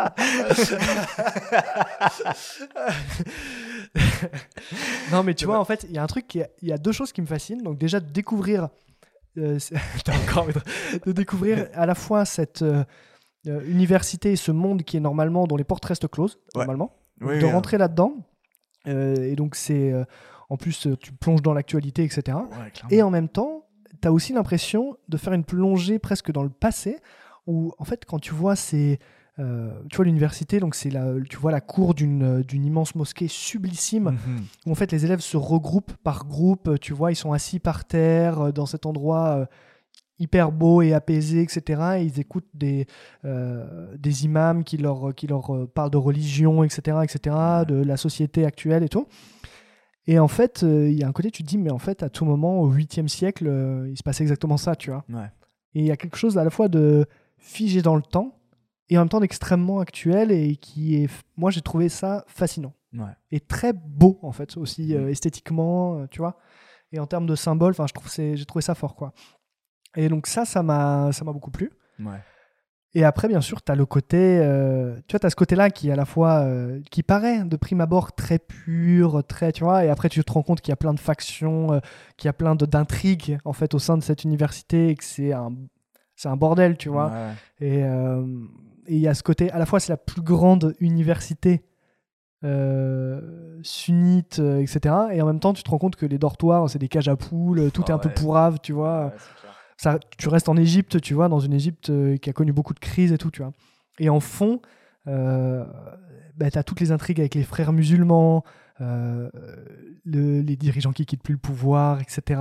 Mhm. Et l'état militaire avec beaucoup de répression, d'enfermement et tout, de torture. Ouais. Et, euh, et cette espèce de dichotomie entre les deux, les deux qui s'affrontent comme ça, je trouvais ça super parce que les deux ont leur, bien sûr largement leur part d'ombre, tu vois. Ouais, clairement. Et ouais, non, ça m'a, ça m'a vraiment énormément plu. Et c'est marrant parce que j'ai vu qu'il avait, euh, il avait dit que c'était inspiré, euh, il inspiré du nom de la rose. Oui, ouais, tout à fait. Bah, c'est vrai que le parallèle est- marche très très Ben, bien. Alors du coup, c'est pareil, je l'ai lu après, j'ai lu des, interviews et tout de lui. Enfin, il y a plein d'interviews que j'ai trouvé ultra intéressantes de Tarek Saleh. Euh, moi, je voulais juste un peu dire cette, enfin, cette anecdote, en tout cas cette info, mais que le film, euh, c'est un film à la base qui est suédois. En fait, euh, ils n'ont pas pu tourner en Égypte, ils l'ont, je crois qu'ils ont tourné en Turquie. Exactement, ouais. Donc voilà, Euh, parce que évidemment, ça a été interdit pour, euh, pour eux de tourner euh, en Égypte. Et je crois qu'il est interdit d'ailleurs de, de séjour maintenant en, en Égypte, Tarek Saleh, pour, pour tout dire. C'est quand même un mec qui parle de la corruption du pays, donc euh, en vrai, voilà. Ouais. Euh, et, donc, et, donc, ouais, moi j'avais senti un peu cette vibe aussi, tu sais, du, ouais, voilà, du nom de la rose. Et moi, euh, j'adore le film de Jean-Jacques Hano. Mm. Et c'est vrai que hum, tu sens ce truc, voilà, de. Moi, alors déjà, les, comment dire, les compromissions entre le pouvoir et la religion. Donc comment les deux fonctionnent, comment l'un influence l'autre. Parce que c'est ça qui est très intéressant aussi dans ce film, c'est que enfin, c'est assez réciproque, tu vois. Finalement, l'un va avoir un peu l'ascendant sur l'autre à, à un moment, Tout à en fait. tout cas. Euh, voilà, moi je trouve que c'est un formidable film qui en plus au, au départ démarre et on a un peu l'impression que ça va être une sorte de voyage initiatique pour le héros principal. Tu sais, de, il cherche à se révéler, tu vois, c'est un, un fils de pêcheur mais qui en fait a envie d'être dans la plus grande institution euh, religieuse au monde et lui il veut se révéler, il veut apprendre de ça, mais en fait il va se retrouver malgré lui mêlé à toute cette machination politique et en fait il ne va devenir qu'un maillon et qui va être et qui est un- littéralement un, un maillon qui peut être vraiment euh, oublié très Ouais, très rapidement quoi. Et donc, c'est c'est marrant parce qu'il rencontre au départ un, un transfuge encore qui, dont il va prendre la place, qui va être euh, assassiné. Ouais. Et en fait, cette personne lui dit Mais tu sais, chaque heure que tu passes ici euh, va te faner un peu plus, tu vois. Ouais. C'est-à-dire que chaque heure qui passe, euh, tu, tu vas t'empoisonner un petit peu plus euh, à cause de toutes ces intrigues, Oui, etc. c'est Et vraiment le cas. Ouais, c'est clair. Et, euh, et je trouve que le film aussi, ce qui est très intéressant là-dedans, c'est que je le trouve jamais prévisible. Je sais pas toi ce que tu en as pensé. euh, moi, jusqu'à la fin, j'étais Ouais. tenu en haleine. Je savais vraiment pas vers, vers quoi on allait, on, a- on allait Et se diriger. Il y a un moment où tu te dis que ça va vraiment devenir horrible, tu vois. Ouais, C'est- ouais. Tu te dis que ça va être insoutenable. Et euh, ouais, il y a plein de, il y a plein de rebondissements tout le Ouais, temps. ouais, c'est ça. C'est très chouette. N'en- dévoilons pas plus, mais c'est vrai que voilà euh, la, la- la manière dont, dont- du- en fait le déroulement. Moi, je comprends qu'il est le prix du scénario. En fait, enfin, juste quand tu arrives à me tenir autant en haleine sur un, un sujet, bon alors déjà qui est très très fort, hein, il faut le dire, hein, mais c'est vrai que euh, voilà, moi je trouve ça c'est passionnant. Je suis, enfin, je suis, je suis scotché à mon siège aussi. Mm. Et voilà, donc euh, on a parlé de Fares Fares, euh, c'est vrai que le casting, je le trouve incroyable. Et, j'aime bien aussi, pareil, à nouveau, ce, ce personnage qui a tiraillé entre sa mission pour l'État et en même temps le fait qu'il il a une sorte de responsabilité auprès de ce qu'ils appellent, je crois, qu'il appelle son ange euh, dans le Ouais. film, ouais, c'est son, son ange, euh, enfin en gros les, les personnes qui recrutent, les étudiants qui recrutent. Mm. Et tu sens qu'il a une responsabilité vis-à-vis de lui, mais qu'en fait il est dépassé aussi par Totalement. sa propre mission. Donc voilà, euh, Tarek Saleh, euh, Conspiration nucléaire, c'est On vous brillant, le tout, recommande. Ouais, ouais. brillant tout simplement. Ouais. Voilà. Les Euh, deux, hein, le Caire confidentiel, celui-ci. Ouais, ouais, euh, allez-y, tapez dans sa filmo, on peut y aller. Ça fait un beau duo, ça parle de plein de choses. Ouais, ouais, ça, dit quelque chose de l'Égypte, qui est un cinéma qui est, bah, disons-le, un peu confidentiel. Donc, Oui, euh, c'est les années d'or du cinéma égyptien euh, sont bien derrière eux. Ouais. Ouais, ouais. C'est- mais c'est d'autant plus intéressant que c'est un Bien peu sûr. comme Saïd Roustaé, c'est quelqu'un qui a dû, euh, bah, là maintenant, ben, quitter le pays en fait pour parler de son C'est pays. ça. Ouais, donc voilà, ça en dit quelque chose sur ce qui se passe aussi dans le monde. Est-ce que tu veux nous parler de ta première mention honorable, puisqu'on va en faire donc une chacun? Tout à fait. Alors, euh, c'est un film français. euh, donc, on a parlé, euh, on a eu un. un C'est film- sacrément international pour l'instant. Ouais. Égyptien, japonais, espagnol, français, quoi d'autre? Franco-espagnol, ouais, tout à fait. On, Franco-espagnol. on a eu américain, on a dit, on a eu Japon, et, Égypte, Iran. Ouais, Et, euh, et ben voilà. Français? Moi j'en ai un néo-zélandais après. Ah bah voilà, parfait. bah, du coup, bah, euh, ouais, moi pour le coup français. Dans la bonne veine d'un cinéma social que, que j'adore et, et dont j'avais parlé d'un de ses précédents films. Donc c'est le, le film Un autre monde de Stéphane Brisé. Euh, on en avait fait un épisode, je sais plus lequel c'était, mais c'était sur En guerre avec Tout Vincent. Lindon aussi. Moi il faut juste savoir que je l'ai pas vu. Ouais, du tout. ok. Et même, j'ai pas vu lu le pitch, rien. Donc euh, vraiment, tu vas me, tu vas me recommander ce film. Écoute déjà un petit peu cet extrait de la bande-annonce et je te reparle juste derrière. Macron Monsieur a déjà accepté le divorce. On peut pas du coup tout lui imposer et il ne peut pas tout accepter. C'est la même chose pour ma cliente. Euh, Son quotidien est devenu un enfer. Elle vous a dit que moi, je lui faisais vivre un enfer? À l'époque, j'ai pas signé pour que tu ramènes tous tes problèmes à la maison. C'était pas ça le deal. On me demande de me séparer de 58 personnes, et là, tu m'en donnes 30. Moi, je t'explique. S'il faut que je sacrifie 58 personnes pour en sauver 500, je vais en sacrifier 58. On est à six semaines de l'annonce du plan au marché, donc je pense que vous avez aussi eu quand même pas mal de temps. Comment ça se présente? Comment on va gérer une contradiction qui va sauter aux yeux de tout le monde Un nouveau plan d'économie dans un contexte où l'entreprise est bénéficiaire? Tu poses une question à laquelle le groupe ne nous a pas demandé ni de répondre, ni de réfléchir. Du coup, un autre monde de Stéphane Brisé, Mm. euh, qui avait été en compétition à la Mostra de Venise 2021 avec Vincent Lindon, Sandrine Kiberlin, Anthony Bajon et Marie Drucker, qui joue le rôle d'une PDG qui met en place des- un plan de licenciement. De, entre- l'entreprise où, où travaille Vincent Lindon.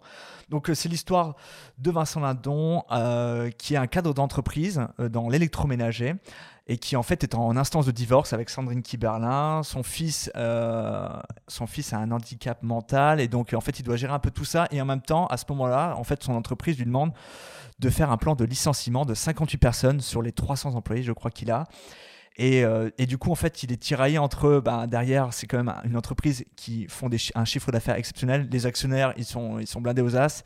Et derrière lui, en fait, on lui demande de réduire les coûts salariaux, Mm. tout ça.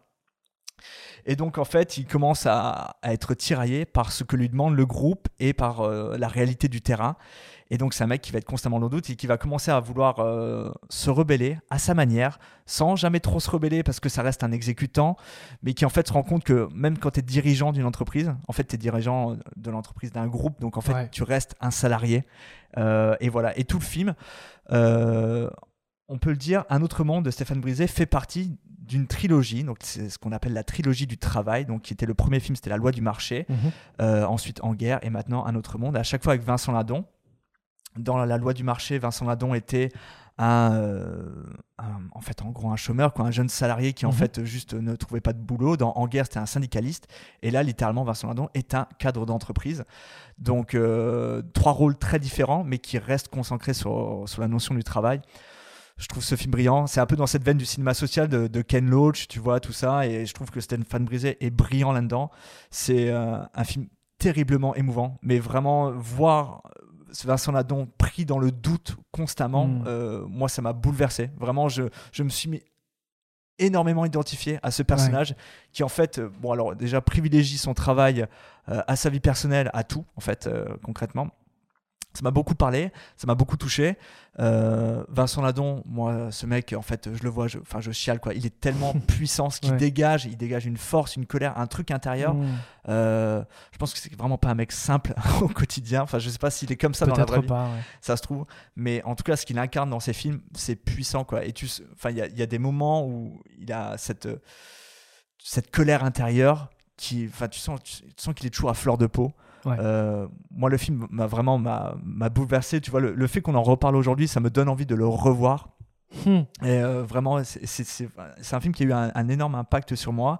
Ça m'a laissé quelque chose. Et vraiment, Stéphane Brisé, je trouve que c'est un réalisateur extrêmement intéressant. Je- Moi, j'avais vraiment pris une claque hein, avec En guerre Ouais. à l'époque où tu en avais parlé. Ouais, je sais et que tu m'avais dit que tu t'y attendais pas à ce point. ouais. Et... C'est vrai que c'est euh, ouais, un cinéma qui est très fort et, qui nous peut-être nous parle nous avec les je sais pas le, le passé de nos parents ou de nos grands-parents. Oui, c'est ça. Bah, voilà, bah, milieu ouvrier, euh, tu vois. bah, en tout cas, Mm. des parents, on a nos parents qui sont salariés, tout ça. Et c'est vrai que bon, il y, a- il y a une certaine force qui, qui s'en dégage et qui nous touche, sans doute, ce qui Mm. permet l'identification.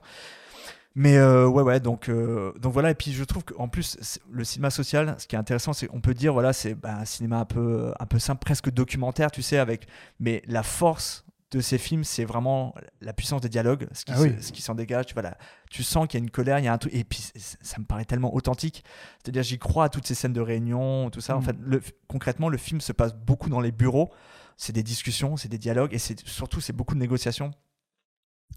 Et voilà, et il y, y, a une scène de fin, je vais évidemment pas la dévoiler, mais c'est une scène où Vincent Lindon écrit une lettre et euh, vraiment, ça m'a arraché les larmes à ce moment-là. Ah. C'est d'une puissance émotionnelle euh, sidérante. Vraiment, c'est un film qui m'a vraiment, euh, voilà, je le redis, mais m'a laissé bouche bée. Je, je trouve c'est vraiment un des très grands films français de l'année. Je pense que c'est triste parce que je pense qu'il va être un peu oublié. Je pense euh, c'est un film qui aurait mérité là d'être genre dans les prochains Mhm. Césars ou quoi et il, il va être je pense vraiment oublié par par d'autres même s'il y a eu d'autres très belles choses dans le cinéma français.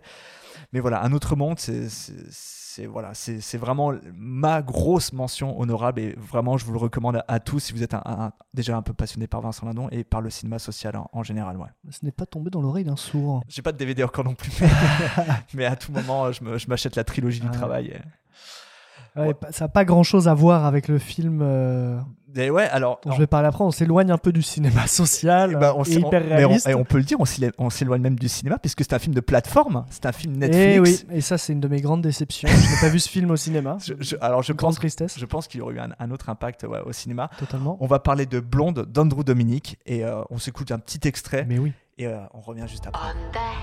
How'd you get your start? Maybe. What start?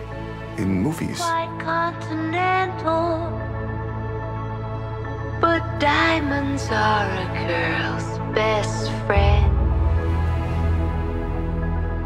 I guess I was discovered.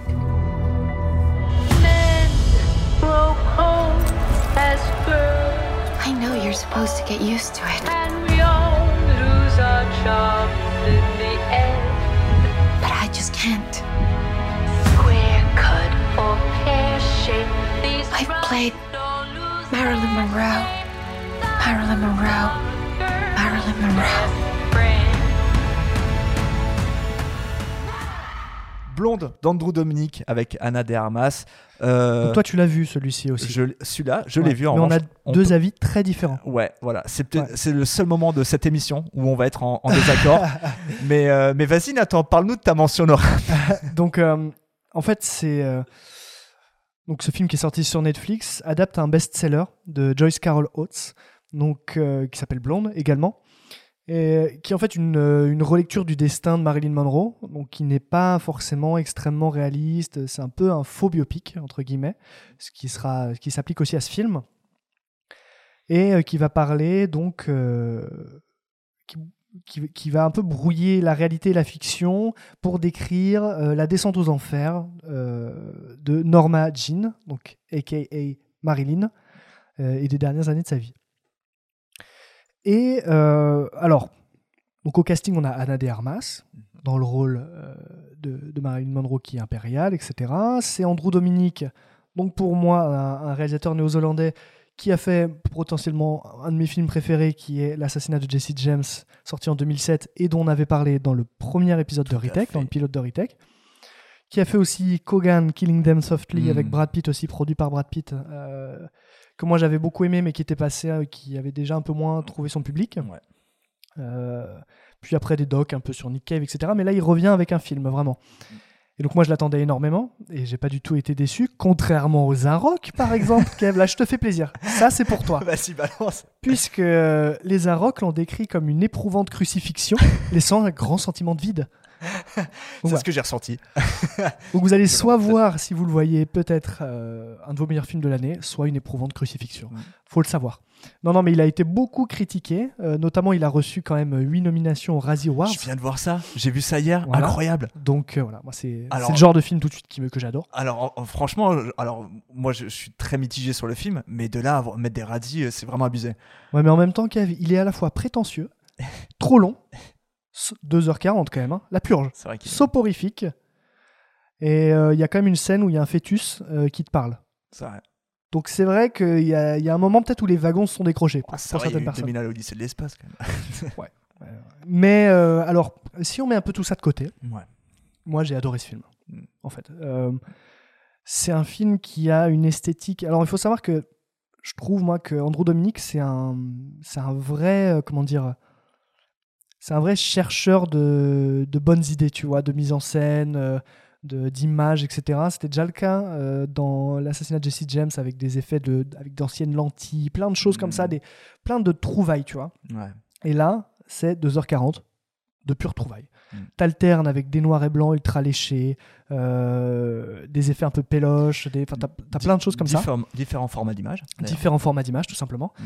Et euh, je trouve que chaque composition, la composition de chaque plan, de chaque image est extrêmement léchée. Mhm.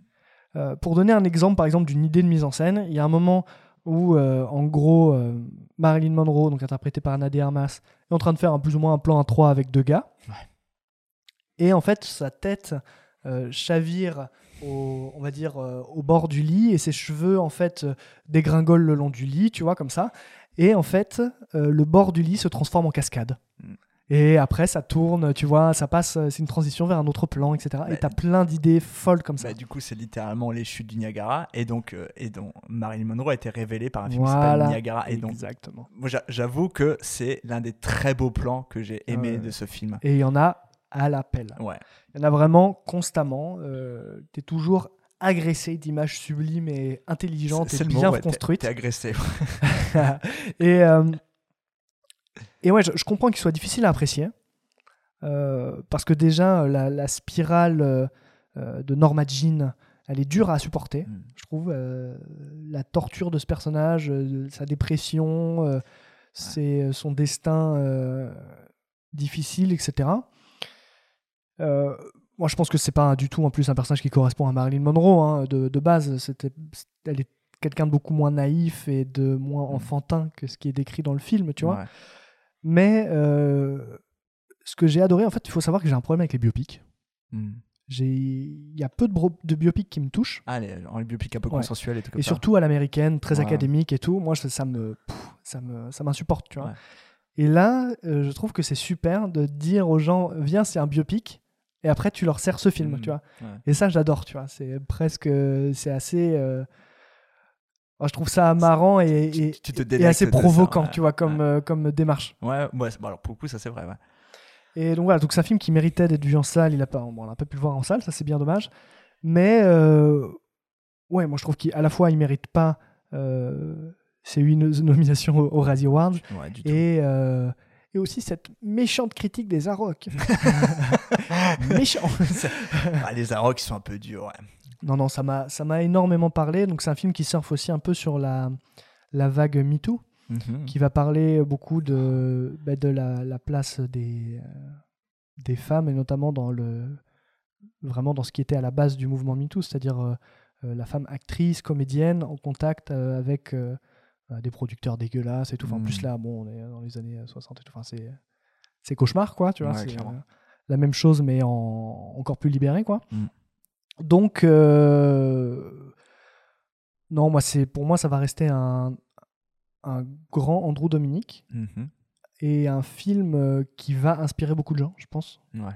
en termes de, de canon esthétique, d'idées de mise en scène, etc. Je pense qu'il va faire des, il va faire des bébés, ce film, en fait. Mm, D'accord. Mais je comprends, toi, par exemple, Kev, comment tu l'avais vu?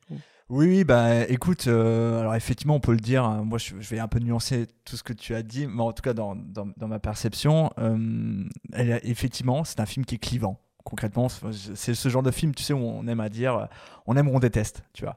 Moi, je suis très mitigé parce que, en fait, je vois la démarche artistique, je vois toutes les bonnes idées d'Andrew Dominique, qui est un réalisateur que j'estime au plus haut point, donc j'avais apprécié les précédents films. Et je vois en fait le chemin de croix par lequel il veut me faire traverser, qui est le chemin de croix de, de Norma Jean, du coup, donc euh, Marilyn Monroe.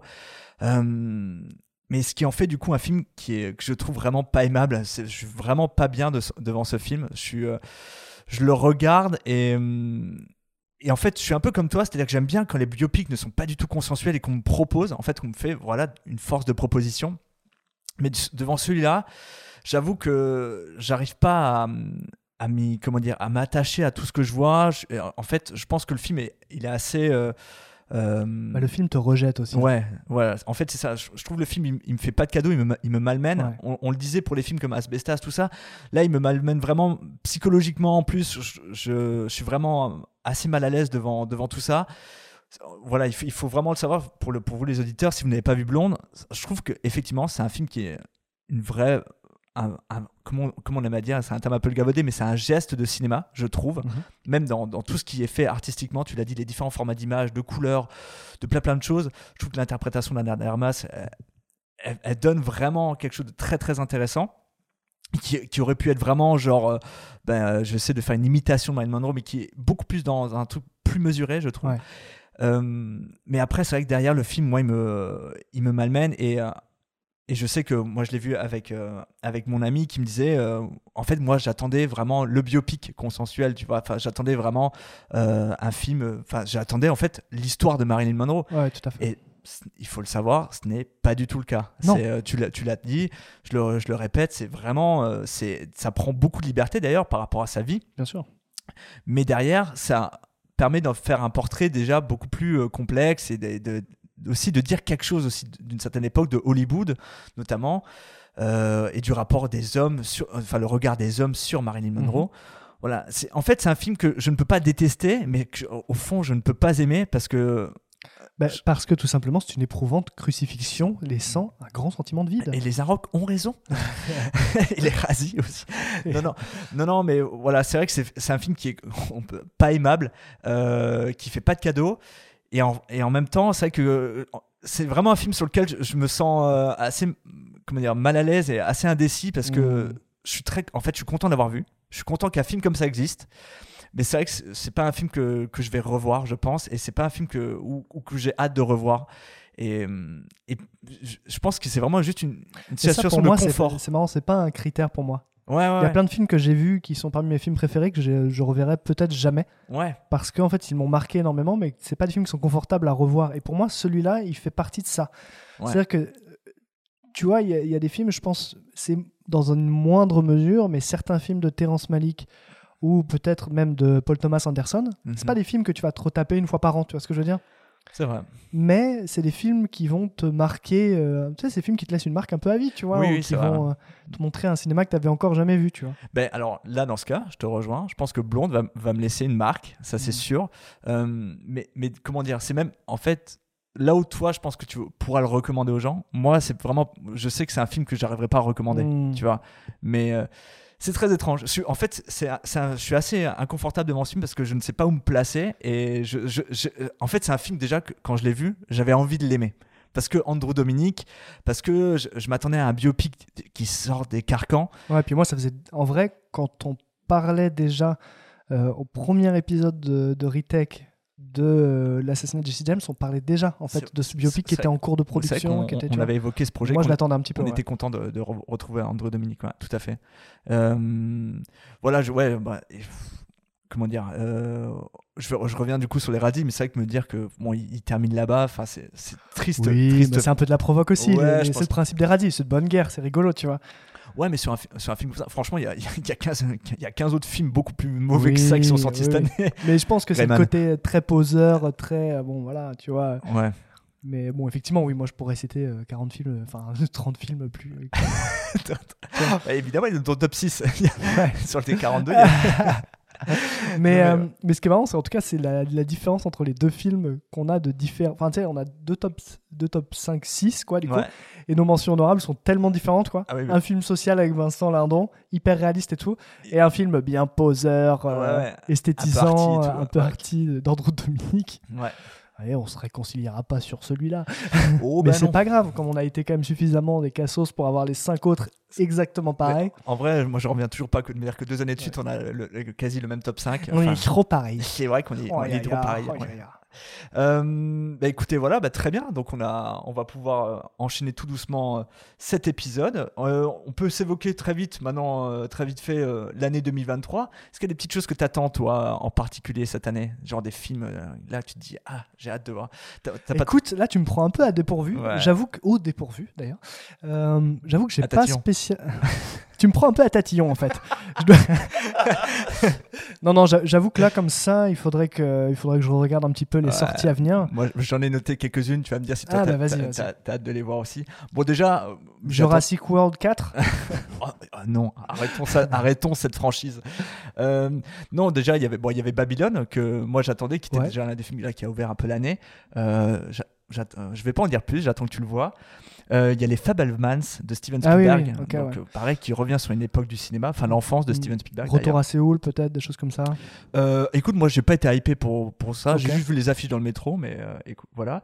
Alors, alors, cet été, il y a le Oppenheimer de Christopher Nolan. Ah ouais, ouais, ouais. Pourtant, moi, Nolan. euh, je sais. un jour, on parlera peut-être de Tenet. je, je crois que je vais un jamais, déchirement. Je vais jamais oser parler de Nolan dans ce, dans ce podcast. Et à savoir que, alors, le même jour sort aussi en salle le Barbie de Greta Gerwig. Alors, ça, beaucoup moins hypé déjà. Mais je- je- en fait, je suis très curieux. Moi, j'adore euh, Greta Gerwig et je, je me demande qu'est- qu'est-ce qu'elle va faire de, de Barbie. Euh, Voilà. En fin d'année, sur Netflix, on a le nouveau film de David Fincher, The Killer, avec euh, Mhm. euh, euh, Michael Fassbender. Voilà, je suis très très intrigué. Forcément. Alors yeah, on- là, je parle d'un réalisateur qui était dans notre top en 2021. Oh le loup. On parle de Dune, deuxième partie Eh de Denis ouais, bien Villeneuve sûr. Bra, bra, bra. fin d'année. On a Killers of the Flower Moon de Martin Scorsese avec DiCaprio et Robert De Niro. Voilà, et on a, alors ça on l'a parlé dans l'épisode 23 euh, de ce réalisateur qui est Ari Aster. On a le Beau Is of Wed avec euh, Joaquin Phoenix, Ouais, ouais, ouais. Voilà, dont Ouais, on a vu le trailer il y a pas longtemps. On a très envie de voir ça. Et ça aussi, c'est pour toi euh, une petite recommandation, enfin recommandation, un film de plateforme. On a Tyler Rek 2 qui sort Ouais, sur Netflix. abdos de Chris Hemsworth. voilà, donc euh, grosse film de castagne. Et je crois qu'on a aussi le John Wick euh, 4 euh, qui sort. euh, voilà. Ouais, bon. bon. ça c'est des, ça c'est des gros blockbusters, Ouais. mais euh, écoute, mais euh, moi il y a vraiment le Oppenheimer, le Dune Ouais, ouais, ouais. Et, et le Martin Scorsese Arrestor qui me tente énormément cette année. Et puis Astérix et Obélix. Ah, c'est vrai qu'il y a le, euh, le film de Guillaume. Mission euh, quoi déjà Euh, Mission en Chine, je sais plus quoi. Mission en Chine. Allez, bam Allez, Super, le respect est mort. Euh, voilà, et qu'est-ce que je dis? Ah non, il y a un film qui sort le 1er février, donc euh, au moment où on va sortir l'épisode, il sortira genre deux jours après. Euh, ça s'appelle After Sun, c'est de Charlotte Wells. Ouais. Euh, la bande-annonce, l'affiche, je suis déjà, je pense, conquis. Clairement, je vous le dis là maintenant. Je suis, je sais pas pourquoi, je sens que ce film va être dans mon top de 2023. J'ai- J'ai j'ai beaucoup d'attentes pour ce film. Sauf si Yamaguchi ressort un film. C'est vrai. Euh, écoutez, bah voilà, c'était un sacré gros épisode de, de reprise, donc euh, Mais cet ouais. épisode 25, mais on a parlé des. Ça fait plaisir. mais on a parlé de très très bons films. Ouais. Euh, voilà, même le blonde, c'est un très bon film. ah, je te le laisse, Il est celui-là, mon- sympa, hein. je te le laisse, celui-là, mon attend. Non, non, mais euh, voilà, on a parlé de très bons films. On, on rappelle de ceux dont- des films dont on a parlé, donc Licorice et Pizza, Conte du hasard et autres fantaisies, Leila et ses frères. Léla et ses frères, oui, Asbestas, la conspiration du Caire, Un autre monde et Blonde. Voilà. Il veut pas sortir celui-là. Non. Blonde Et bah écoutez les auditeurs, merci à vous d'être revenus nous écouter. Eh oui. Euh, voilà, on, on va revenir de manière plus régulière cette année. Ouais, on va Euh, reprendre notre petit rythme de croisière. Voilà, c'est ça, comme on vous l'a dit en début d'émission. Vous nous écoutez déjà, donc vous savez où nous écouter, mais je le redis, on est sur Apple Podcast, Spotify, Deezer, Google Podcast, Amazon Music, Castbox, Castro, TuneIn, Podcast Addict. Tapez Retech Podcast sur Google et en fait vous nous trouvez, c'est très très simple. On est aussi sur Rocha. Oh ça, c'est vrai. Euh, on est sur Instagram et Facebook. Je communique plus du tout sur Twitter. Euh, Ouais. voilà. Surtout Instagram finalement. Surtout, dire que... surtout Instagram, ouais, vraiment, suivez-nous sur Instagram. Facebook, euh, je, je déteste l'outil de publication Ouais, Facebook. Donc euh, suivez-nous sur Instagram, là-dessus on communique et je réponds beaucoup aux petites demandes, aux petites questions. Voilà. Et ben, on va pouvoir s'achever là-dessus. Merci mon Nathan de, de nous avoir d'avoir vu autant de films ces derniers jours pour rattraper ton année 2022. Mais c'était extrêmement plaisant. Eh ben, écoute, je suis très très content. Euh, Et puis merci à toi mon Kev là pour nous partager ce petit top 5. Eh bah ouais. Et très hâte de revenir pour enregistrer un petit épisode de Retech. Exactement. Le mais premier de la nouvelle année. Exactement. Et ce sera ton film d'ailleurs le prochain. Mais euh, écoutez, on se dit maintenant à très très vite pour parler de ce film. Et euh, je vais mettre un extrait de, de BO, je sais pas encore lequel, mais euh, voilà, ce sera Oh, surprise. Licorice Pizza. Euh, ce sera surprise. Merci à vous les auditeurs. Euh, à très bientôt. Bye bye. Our love is a lie, and so